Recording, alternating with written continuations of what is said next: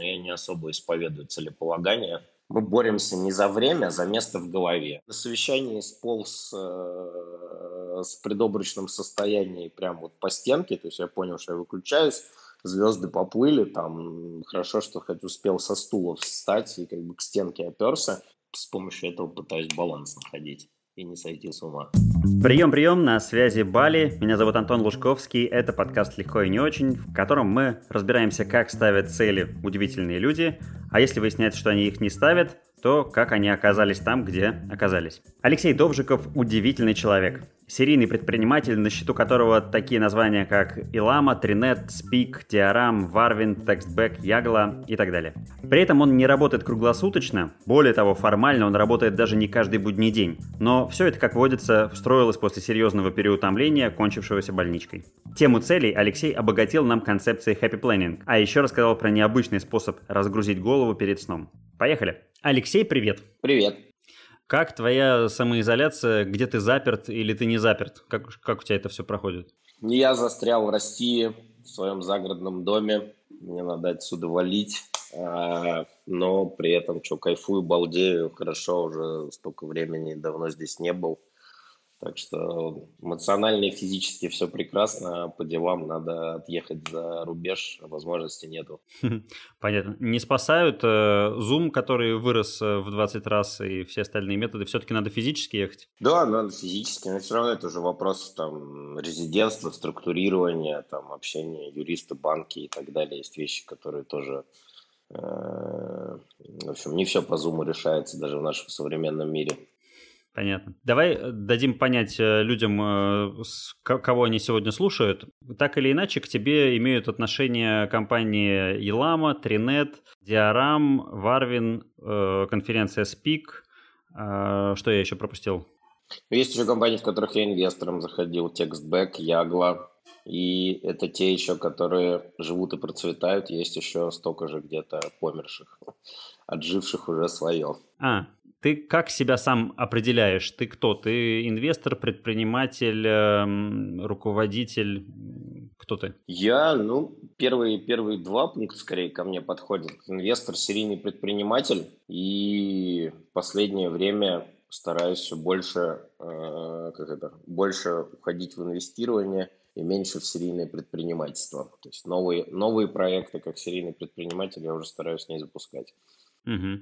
А что, в тебе что-то на рубеже э, пятого десятка поменялось, что ты пришел к этому решению, или почему? Ну да, это как такое следующее, следующий профессиональный рост, следующая планка уже, уже друг, другая, как это, физиология, возраст не тот, интересы чуть-чуть э, не те, и каждый вот следующий проект операционный, который ты запускаешь как предприниматель, ты понимаешь, что, в принципе, ну, багаж довольно большой знаний, ты, в принципе, можешь там все, начиная от каких-то базовых там азов, заканчивая там э, сложными вопросами, там, не знаю, финансовыми переговорами, продажами и так далее, но, в общем, это очень сильно выматывает, забирает кучу энергии, кучу времени, и когда ты уже делаешь там третий, четвертый, пятый э, раз, то ну как это, нет того уже кайфа и того э, ощущения, ощущения восторга.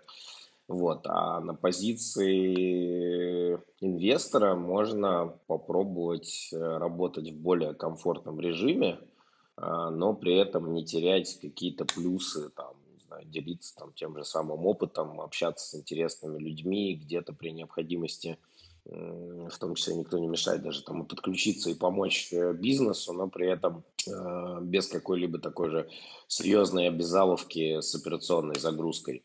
Вот. Но я сейчас вот где-то посередине между, между завершением пути серийного предпринимателя и там попытками выстроить системную работу инвесторов. Слушай, а э, вот э, так, чтобы закончить с деятельностью и предаться гедонизму, творчеству, там, э, каким-нибудь непонятным вещам, ну, не зарабатывать деньги, вот это следующий шаг? Или ты мог бы сделать это и сейчас, но по каким-то причинам туда не идешь? Да, мог бы. мне в свое время там задавали там, что даже, по-моему, лет пять, может, десять назад, там, правильный вопрос, тебе, зачем ты вообще работаешь, потому что, в принципе-то, ну, можно и не работать уже, для меня это часть творчества, ну, то есть почему там в ту же там инвестиционную историю смотрю, потому что я все равно, и опять же, я говорю, что я там, не запускаю новых, стараюсь не запускать новых проектов, но я все равно. Так или иначе участвую в бизнесах, которые изначально строились с моим э, участием. Для меня это тоже творчество, для меня это часть жизни – и бросать я это не собираюсь. Я думаю, я там это и на старости лет в коляске буду что-нибудь там подделывать. вот, вопрос э, пропорции, баланса, и где ты это делаешь, в, каком, в какой степени комфорта, и в том числе это еще вопрос как раз э, того, насколько это приносит пользу самой компании. Ну, то есть зачастую вот в операционной деятельности в мясорубке в какой-то момент пропускаешь момент, когда ты перестаешь приносить пользу, там, а где-то начинаешь мешать, например. Ну вот, то есть я серийный предприниматель не в плане, что, там, не знаю, мне нравятся тоталитарные лидеры, и мне нужно, чтобы все больше и больше людей там подо мной работало. Мне, наоборот, нравится запускать, я как это девелопер, вот, запустить, пока там есть польза от моих действий, от моей активности. Ну, и слава богу, как бы, когда я понимаю, что все, я уже там начинаю ребятам мешать, они могут лететь и бежать быстрее сами, так все, короче, я, я буду только счастлив, это и есть э, моя задача. Ты упомянул баланс, вот э, когда там года три, наверное, назад, когда мы с тобой пересекались здесь на Бали, я еще тогда отметил, что у тебя, несмотря на огромное количество там, ну так, там компаний, которые так или иначе требуют твоего участия, вот баланс как-то выстроен э, по-особенному, скажем так, нетипично для подобных серийных предпринимателей. Э, там чуть ли не там не 30 на 70 или, или 60 на 40 в пользу все-таки э, ну, не погружения внутрь он был сделан. Вот в какой момент ты к этому пришел и как тебе удавалось или удается и до сих пор ну, не сваливаться, тем более, если ты говоришь, что это для тебя творчество и то, что интересное. Ну, вот ты не работаешь круглыми сутками. Ну, иногда приходится, но стараюсь не работать, да. И я вышел на комфортный режим, считаю его правильным, хотя много делился с э, коллегами, для некоторых нет, для некоторых не, неудобно, некомфортно. В общем, я вышел на где-то 20-часовую рабочую неделю. То есть вот э, вторник, среда, четверг, там с 12 до 6, с 12 до 7 это рабочие дни, неважно, где я нахожусь, в какой части света, в какой части мира, и на самом деле даже неважно, праздники или не праздники. Ну, там, у меня ассистентка постоянно там, в календаре, в общем, мы с ней воюем, потому что я не знаю, когда там, когда майские праздники, когда там день какой Конституции и тому подобное. Вот. Есть типа три дня в неделю, вторник, среда, четверг я значит, э, работаю. Такая получается 20-часовая неделя. Вот. Но на самом деле это такой небольшой э, самообман, а может с другой стороны наоборот, там систематизация рабочего времени, потому что вот эти три дня – это, ну, вот нон-стоп, по сути, совещания или какие-то, ну, действительно там важные, неотложные дела, которые требуют моего участия по бизнесу. Получается вот там 20-21 э, час такой нон-стоп. Но это не значит, что я остальное время не работаю. Ну, эм, оно наоборот, оно высвобождается на то, чтобы там подумать, ты там можешь, не знаю, там гуляя, да, там или, э, не знаю, катаясь там на мотоцикле, наоборот, там думать о каких-то очень сложных э, вещах, которые в обычной 40-часовой неделе у тебя даже не будет времени о них э, подумать, да, опять же, там, мне всегда могут там позвонить, там, почитать, пописать WhatsApp, сидя на горшке, там, милое, милое дело, вот, поэтому, в общем, вот эти вот 20 часов, они снаружи кажется, что, типа, человек только 20 часов работает, а остальное время, значит, э, вообще ни о чем не думает. На самом деле там, предприниматели, особенно чем больше бизнесов, это ну, мы боремся не за время, а за место в голове. Вот сколько у тебя это место в голове как бы занимает, у меня это занимает там почти 100%. Ну, столько ты этим и работаешь, просто я для себя разделил системно, что вот сидя в офисе, там, нон-стоп, я работаю, значит, там, 20 часов. Остальное время я работаю в комфортном для себя режиме, не подписываясь ни перед кем по обязательствам по времени. Ты когда это придумал? И ты придумал это просто так, или ты где-то это подсмотрел? Почему ты вот принял такое решение? Нет, это... Я вообще как это, трудоголик, я бы даже сказал трудоболик. Э, я всегда много-много-много работал и доводил себя даже до э, приступов нервного э, истощения в свое время. Вот, и в последнем браке, вот когда, когда был женат, Э, соответственно, у меня вполне уже состоялось все финансово, и мне, собственно, бывшая супруга начала задавать правильные вопросы из серии, типа, «А ты вообще зачем ходишь на работу? Э, вот это вот, да, там, что важнее, там, где семья, где работа, где отдых и так далее.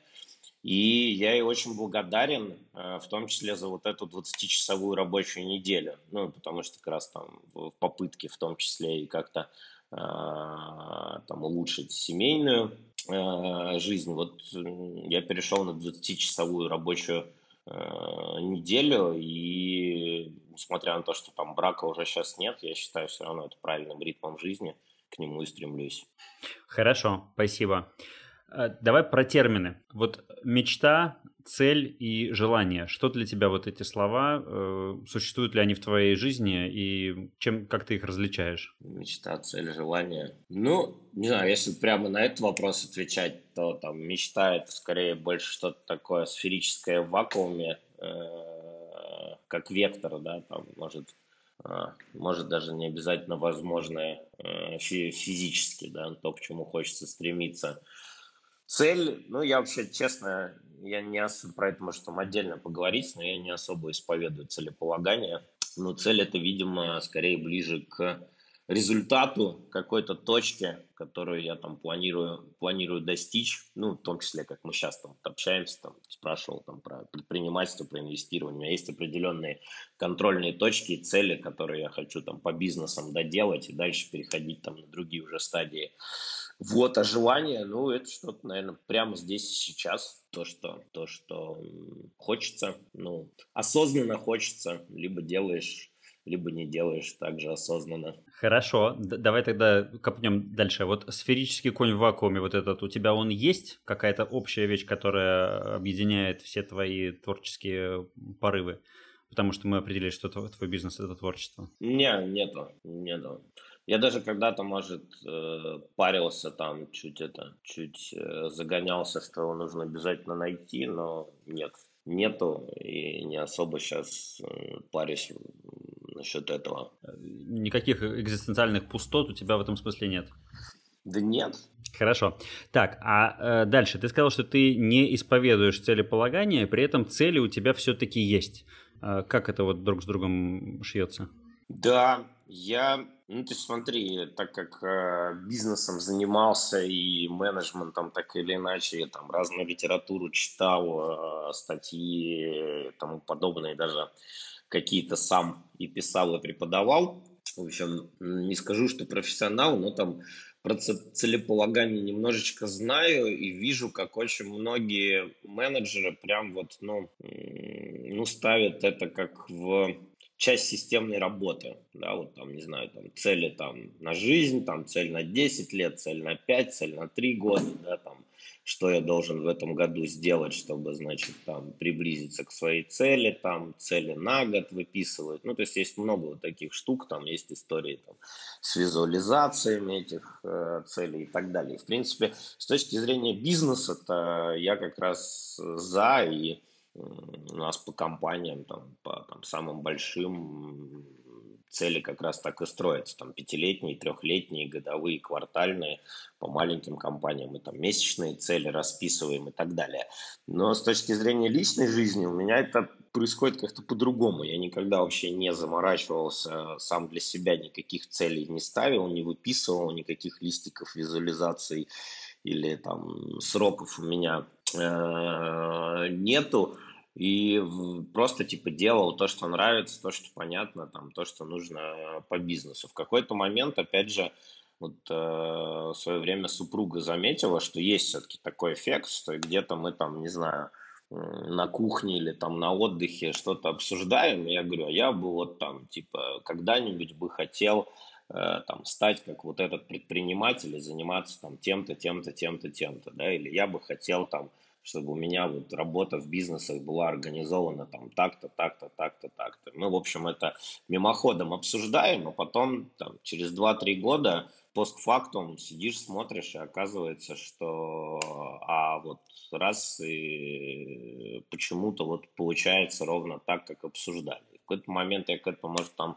стал относиться более серьезно, и э, сейчас я могу сказать так, что вот да, я нет, не упарываюсь по целеполаганию, не исповедую там какие-то жесткие методики, у меня есть какая-то вот там веха, до которой я хочу дойти, ну, и она там есть там для себя вот с точки зрения того, как я хочу работать, есть по каждому бизнесу эти вехи, до которых я должен рано или поздно э, дойти, и вот это, наверное, для меня сейчас цели, и к ним я стал относиться более осознанно, но, как я говорю, я не, не упарываюсь, у меня нет к ним там родмэпа, у меня нет для них дедлайнов, я там не страдаю, если они отодвигаются и так далее. Я просто знаю, что через какое-то время я к этому э, приду. Я в свое время очень меня порадовал такой подход. Я тоже это как раз было на времена, когда у меня был нервный срыв от переработки. И мне тогда попалась такая концепция – что-то типа happy planning, она, по-моему, называлась. Как раз ровно про то, что не надо сильно упарываться, а вот если у тебя там где-то есть там вдалеке то, к чему ты э, хочешь э, прийти, то э, там, не знаю, выбери пять там шагов, не которые самые эффективные, не которые самые быстрые, а которые для тебя самые комфортные в ту сторону. И, короче, делай их в э, ту сторону. Ну, потом еще пять шагов сделаешь, потом еще пять шагов сделаешь. Вот так или иначе придешь к тому, что тебе нужно. Сработало? Ну, я, я, видишь, видимо, в наложении на то, что я трудоболик, и я все равно как бы херачу э, там нон-стоп, то на мой там формат э, активности, и я еще это возможности фил, если какая-то мимо пролетает возможность, я за нее, значит, там вцепляюсь, начинаю там при, к этому притягивать весь там бизнес и всех э, коллег, то вот такой вот эта концепция, как наоборот, альтернатива немножечко притормаживать себя, э, да, сработала. Ну, я даже могу, давай я расскажу тогда когда более полно, потому что мне она как философия понравилась. Насколько я помню, пересказ этой статьи выглядел это примерно так, что если представить, что э, вот цели там с точки зрения бизнеса или личной жизни это какие-то там вершины горы, и тебе нужно подняться на вершину горы, то большинство подходов по менеджменту, они учат, значит, взял там и самым коротким, самым быстрым путем, значит, полонился на эту гору, ибо это и есть э, эффективность. Вот, и с точки зрения понимания, ну, вот в такой там краткосрочной эффективности, да, это, это так, там, максимально быстро рывок, там, забраться на эту гору по отвесной э, скале. Но в долгосрочной перспективе я, я сам иногда стараюсь там топ-менеджеров, наоборот, ну, там, оттаскивать от таких задач, но люди ломаются. Нельзя, потому что ты там залезаешь на гору, потом понимаешь, что гора не та, или там впереди еще 10 хребетов, или там, соответственно, Э, оказывается, что прямо сейчас там нужно делать следующий подъем, и люди уже как бы не готовы. А концепция хэппи планинга, она говорит о том, что гора видна, вершина видна, но ты типа посмотри, там вокруг есть там тропинка, дорожка, пройдешь мимо озера, где-то там лагерь разобьешь, где-то, значит, послушаешь, как птички щебечат, в итоге до этой же горы и поднимешься, ну да, там типа, не знаю, там, в три раза дольше, чем тот, кто по отвесной горе Э, взбирался, но зато ты там будешь э, довольный и с желанием э, лезть на следующую гору. А тот, кто брал этот рубеж там, значит, максимально эффективно и через силу, ну все, как бы, там, на втором, на третьем подъеме сдохнет уже. Вот, но это понятно, что это утрированные примеры, на утрированных примерах оно так, э, как это, для понимания, да, то есть правда она где-то посередине, в общем, вот эта вот концепция хэппи-планинга, наложенная на э, готовность и физическое желание работать нон-стоп с э, возможностью филии мне помогает. Я как-то с помощью этого пытаюсь баланс находить и не сойти с ума. Круто. Да, я попробую резюмировать, а ты меня поправишь. То есть в э, компаниях у тебя есть э, целеполагание и планирование, причем оно достаточно долгосрочное на 3-5 лет. Для себя ты знаешь, что если ты хотя бы даже поговоришь о целях, э, не особо сильно их фиксируя, то, скорее всего, это сработает, и ты через некоторое время окажешься там, о чем вот был разговор. Плюс еще тебе нравится концепция хэппи планинга, но при этом осознанно ты их не применяешь, то есть ты там не садишься под э, Новый год, не пишешь, не анализируешь год, не пишешь э, планы дальше, но вот интуитивно, наверное, что-то из этого осталось, и ты вот так или иначе, наверное, чем ты из этого пользуешься? Ну, руководствуюсь при принятии решений для самого себя вот в каких-то бытовых операционных э, вопросах. Делать это сейчас или не делать, да, там, не знаю, вписываться в очередной проект или не вписываться, там, назначать совещание на этой неделе ночью, да, или там на следующий днем. Ну, примерно, примерно, примерно так, да. А целеполагание все-таки, ну, не просто поговорить, просто поговорить, конечно, недостаточно. То есть сейчас я все-таки к этому отношусь более осознанно. Да, у меня есть, есть какие-то цели, к которым я хочу прийти. Но, как ты правильно сказал, я не заморачиваюсь, не выписываю, не анализирую, у них нет сроков и так далее. Я просто через какое-то время к ним приду или окажусь очень рядом с ними. Можешь какой-нибудь из таких целей привести как пример? Ну, вот, например, там 20-часовая рабочая неделя, она примерно так сработала. Ну, то есть нельзя же просто там, представь тоже, ну, вот у меня реально несколько бизнесов, у меня много команд. Нельзя так сказать, типа, чуваки, я там все, типа, 20 часов как бы работаю. Нет, это постепенно, там, к этому можно прийти. Ну и тоже приходить можно по-разному. Вот с точки зрения там, классического подхода ты должен сказать, что типа вот у меня цель, не знаю, вот там за квартал я должен это, значит, там сделать, например, да, и там еще, значит, всех подготовить, нарисовать родмэп и через квартал перейти на 20-часовую рабочую неделю. Ну, вот я так не работаю. Я, я понял, что в какой-то момент мне было бы неплохо бы там перейти вот в такой формат работы. Ну, постепенно к этому идем, постепенно вся, ком, все команды, компании, там люди, которые меня окружают, для них это тоже становится там комфортным режимом работы. Ну, все, значит, там работаем так, никого это не напрягает. Я не исключаю, что очень многие люди, которые со мной работают, а я э, работаю в онлайне, они вообще не знают, что я на 20-часовой рабочей неделе вот в таком формате, как мы с тобой обсуждаем. Ну, потому что это, в принципе, не декларировалось. Они, у, них mm-hmm. про, у них просто идут совещания, и часть из ну этих ну, да. совещаний со мной. Все как бы. Вот. По миру вот точно так же мы ездили. То есть вообще, в принципе, подход операционной деятельности и формат того, чтобы я мог работать откуда угодно. Ну, похожие цели тоже такие. На самом деле неделя-то получается, не знаю, 40-часовая, может даже 60-70-часовая.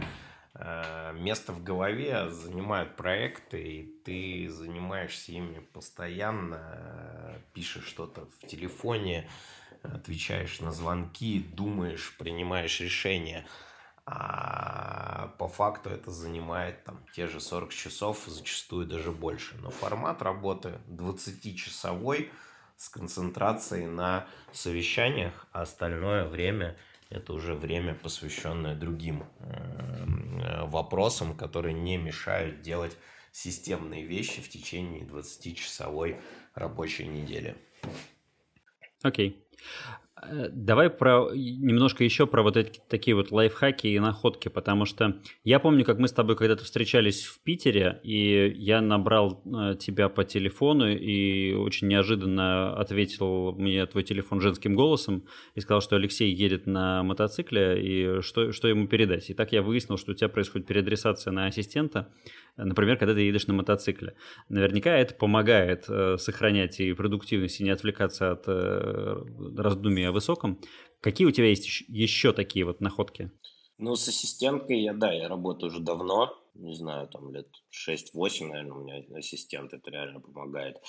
А, ну, из таких просто бытовых мелочей, а, я считаю, что в мире очень много пожирателей времени, ну и вот чтобы сделать что-то продуктивное, ты, на это не нужно много времени, там час-два на самом деле достаточно для того, чтобы делать огромное количество типов задач, да, там, документ сделать, концепцию расписать, еще что-то. Но только это должно быть вот прямо такой вот, ну, плодотворная работа, когда тебя никто не отвлекает, никто не дергает. Современный мир, он устроен из огромного количества вот этих вот мессенджеров, пиковых, э, там, не знаю, телефонных звонков и так далее. В результате там люди задачи, которые делаются там за час, за два, делают там днями.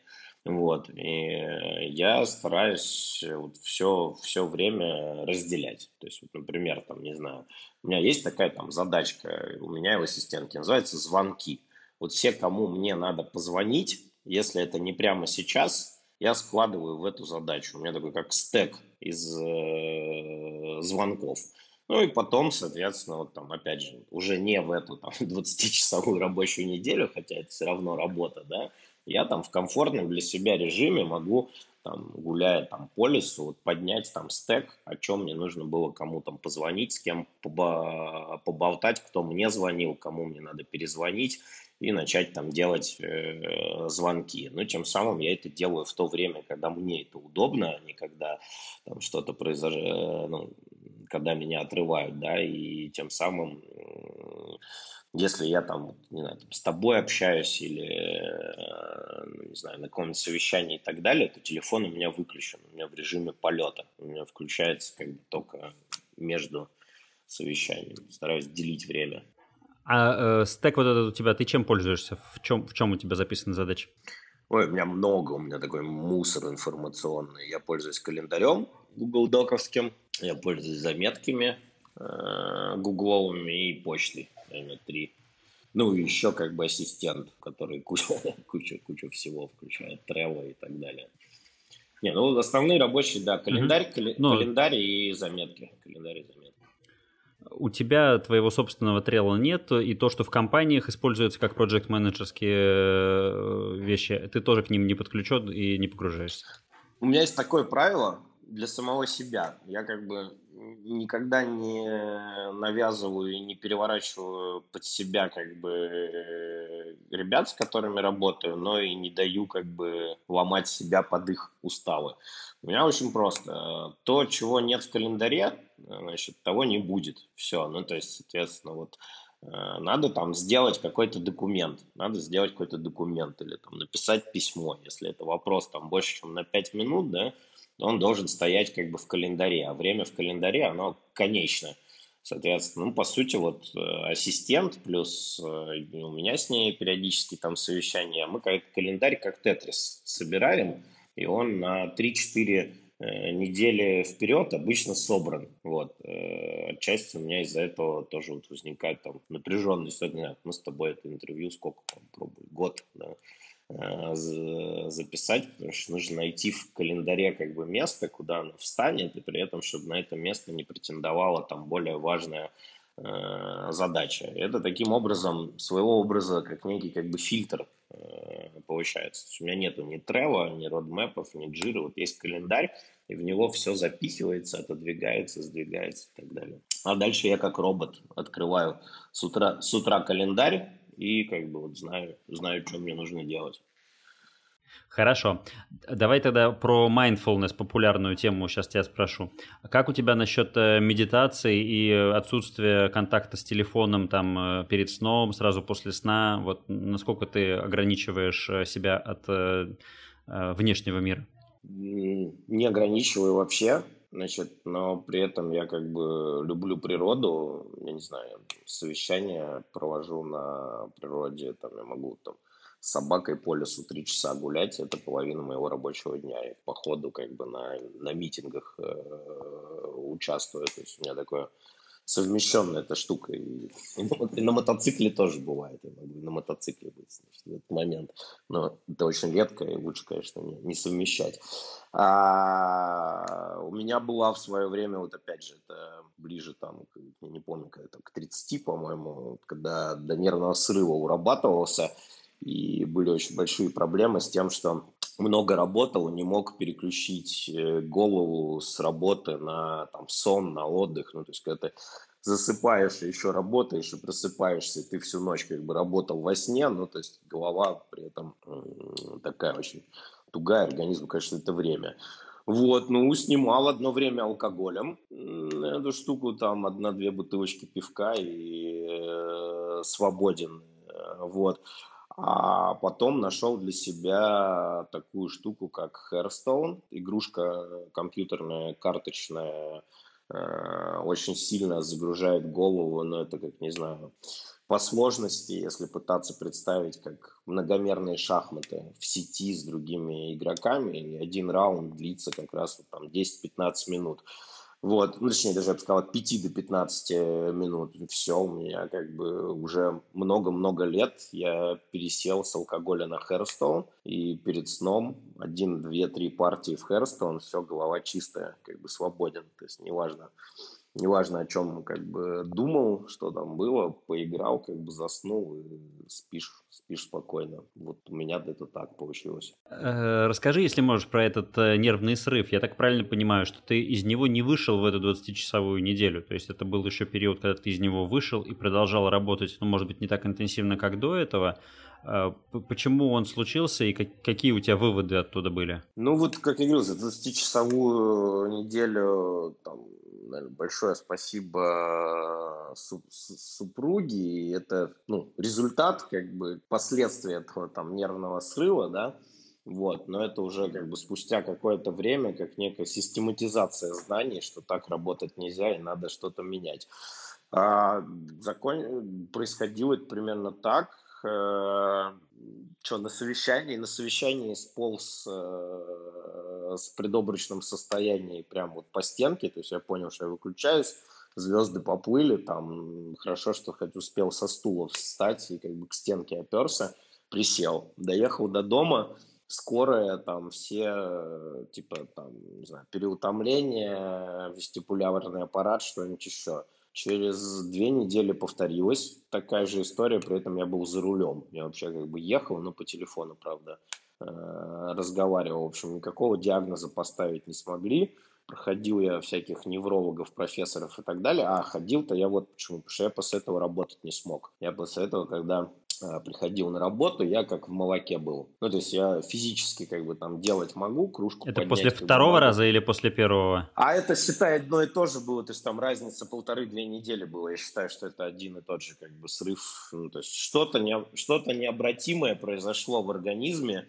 э, я уж не знаю, можно это там называть микроинсультами или нет, или что-то, ну, то есть, но что-то необратимое точно, потому что после этого я очень долго не мог пить кофе, несколько лет я вообще не мог пить кофе. Я до этого тоже там выпивал, покуривал, а вот после этого как бы срыва все, как бы, сигареты вообще нет. Ну, то есть прямо такие некие физи, некоторые физические как бы вещи поменялись в организме. Э, ходил, ну, в общем, проблема-то была, да, в том, что работать не мог. Такой вот ходишь как в молоке, весь ничего не соображаешь, просто как э, робот. Э, дошел до профессуры э, разные, причем, ну, в общем, сказали, что у любой части тела есть свой лимит, в том числе и у мозга, и как бы у всех он как бы разный, и может я там много работал, а может у меня он слабенький, такое тоже не, не исключено, но в общем как бы что я его задолбал, и что делали там разную профилактику, и даже пугали, что если не поможет, будут колоть витамины в мозг прямо сквозь черепную коробку. Охренеть. Вот. вот, ну в общем для меня это было таким прямо, прямо таким как бы последним сигналом, что несмотря на то, что тебе кажется, что ты можешь, и все вот как бы, ну, до этого-то я фигачил, ничего страшного было, да, в общем, нельзя так издеваться над организмом. И несколько-несколько лет, я вот не знаю, даже, может, пять лет, наверное, я вообще возвращался в рабочую э, форму, чтобы, э, чтобы, ну, действительно так вот бодряком, там, в тонусе, как бы, э, с удовольствием Э, заниматься своим делом. Поэтому вот, стараюсь топ-менеджеров не перегружать и, и сам где-то вот ловить вот эту грань, куда типа дальше нельзя, вот уже как бы надо, надо отдохнуть. Угу. Скажи, а вот энергию, как раз вот этот отдых, я уже понял, что ты говорил про природу, вот эта вот э, игра, которая тебя переключает мозг, что еще тебе дает энергию, откуда ты ее берешь? Ну, ты про медитацию говорю, я как таковую медитацию не практикую, но как это, как ассоциативный ряд, у меня правило э, раз в 4 э, месяца, раз в полгода, ну, чаще, скорее, раз в полгода, я у меня есть команда ребят, которые на мотиках по всему миру э, ездят, и мы э, там на 10-14 на дней уезжаем на мотоциклах. э, куда-нибудь. Ну и вот, соответственно, там 10, 10 дней езды на мотоцикле, там 14 дней не прочищает как ничто другое, я не знаю. Ну, то есть там все, первые 3-4 дня отходишь от обычной жизни, да, там, не знаю, пятый, седьмой, восьмой день да, там, покайфовать, да, а дальше вот уже все, ты можешь, как, не знаю, считаешь, что сидишь там на горе и медитируешь, ну, то есть можно там э, на, за время такой как бы поездки передумать, перепридумать, переосмыслить там хоть, хоть всю жизнь. В общем, вот я раз, раз в полгода выезжаю в такие трипы полусамоотрешенности на мотиках. Круто. Расскажи про какой-нибудь свой провал. Провал? Да у меня дофига было. Тебя же, наверное, волнуют скорее причины и э, системность какая-то их, да? Ну, меня уже, уже устраивает фраза «да у меня их дофига было». Это стандартная фраза, которая в данном случае звучит, и это очень всегда хорошо. Мне прям нравится. Ну, знаешь, так, на контрасте того, что люди все такие успешные, они никогда не ошибаются. И, а эта фраза звучит всегда в подкасте у меня, и это классно. Не, ну, видишь, ты как бы перечислял бизнесы и проекты, в которых я там где-то я сам из подвала поднимал, да, где-то там как предприниматель, как основной операционный игрок был, где-то как инвестор или там второстепенный игрок. А их же еще столько же логотипов, которых уже и нету. Ну, это бизнесы, которые, ну, бизнес-проекты, да, бизнесы, которые закрылись, Э, которые не взлетели, не получились по тем или иным причинам много. Не знаю, нет, я, я бы какой-то... Если бы я знал какую-то одну причину, почему это все как бы происходит, ну, может быть, так бы больше и не повторялось. Думаю, надо каждый в отдельности рассматривать и смотреть там уже провалы в чем-то, не знаю, в бизнес-моделях, в личных отношениях, в в менеджменте, в, там, в маркетинге. Ну, куча-куча-куча-куча разных причин бывает. Ладно, хорошо. Два последних вопроса у меня к тебе. Назови, пожалуйста, три книги, которые на тебя повлияли. Не самые умные, не самые любимые, а вот э, которые повлияли, ну, которые сейчас в голову приходят. Именно повлияли? Ну, а, Адизес мне очень, очень запал. Исхак Адизес, чтобы я помнил, как называется, там язык лидера, по-моему, или про... Не помню. Я, честно, я не читаю. Я иногда слушаю аудиокнижки очень-очень-очень редко. И читаю иногда свою почту. Это не всегда. А, и предпочитаю, чтобы знания передавались из уст в уста. Это самое ценное. То есть, если как бы если в книжке есть что-то нужное и умное, то мне обязательно кто-нибудь об этом расскажет. И у меня есть много как бы умных э, друзей, которые ну, вот, общаются и так далее. Вот, но, в общем, на меня, да, больше произвело и то, чем я пользуюсь по жизни, прямо ну, в бизнесе, это концепция Исаха, Исхаха Адизеса по, соответственно, разным языкам э, лидеров, по, там, по менеджменту. У него на эту тему несколько книжек э, есть, в общем-то, всем рекомендую, мне прям очень зашло. Хорошо, спасибо. Э, с книжками понял, а фильмы ты смотришь? Есть три фильма, которые повлияли на тебя? Или, может, сериала?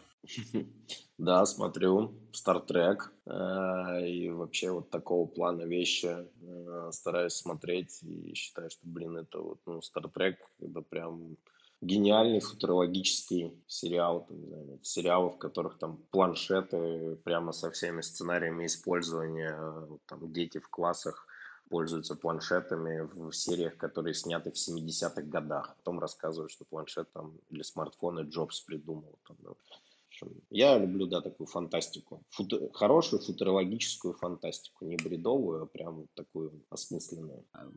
Современные мультики э, Рик и Морти, вот э, Midnight да. Gospel сейчас вот э, а, появился. Рик и Морти обязательно, да. А Хорошо. Жизнь, у меня вся жизнь как мультик Рик и Морти. Я примерно так и живу. Ну, у тебя и э, лама твоя, она такая достаточно э, психоделическая, вот насколько я помню, и встречал ее картинку. Есть. Хорошо.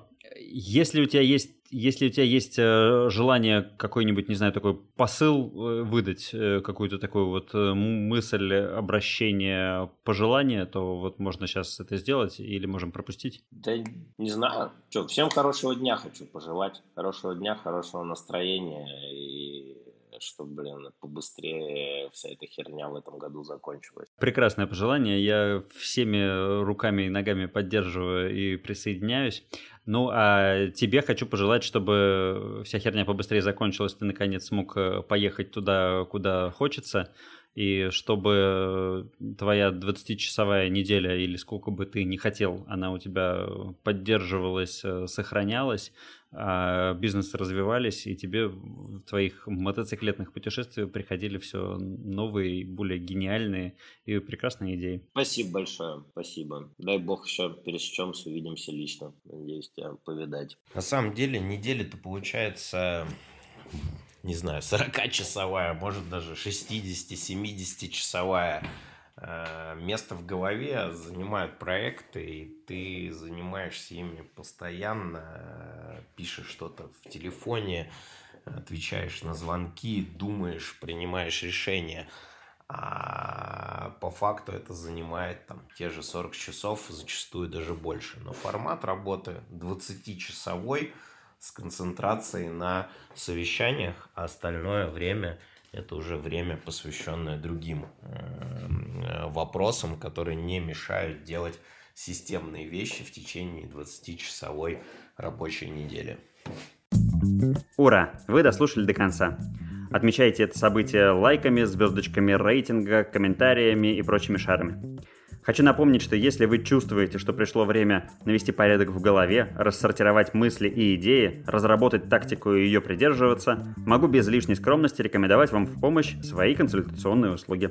Запись и отзывы на сайте лужковский.ру, ссылка в описании к эпизоду.